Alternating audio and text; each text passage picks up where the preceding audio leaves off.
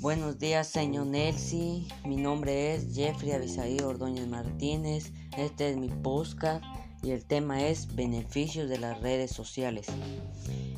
Las redes sociales es una plataforma digital de comunicación global que pone en contacto a gran número de usuarios el uso de estas plataformas ha cambiado en cierta forma la forma de relacionarnos y de comunicarnos, al igual que en la sociedad las redes sociales se han introducido en, en el sistema educativo y en, las, y en la actualidad existen varias plataformas de este tipo que se han orientado hacia el ámbito educativo las redes sociales educativas forman parte de nuestra vida y cultura y también algunas de ellas se están integrando en el sistema educativo.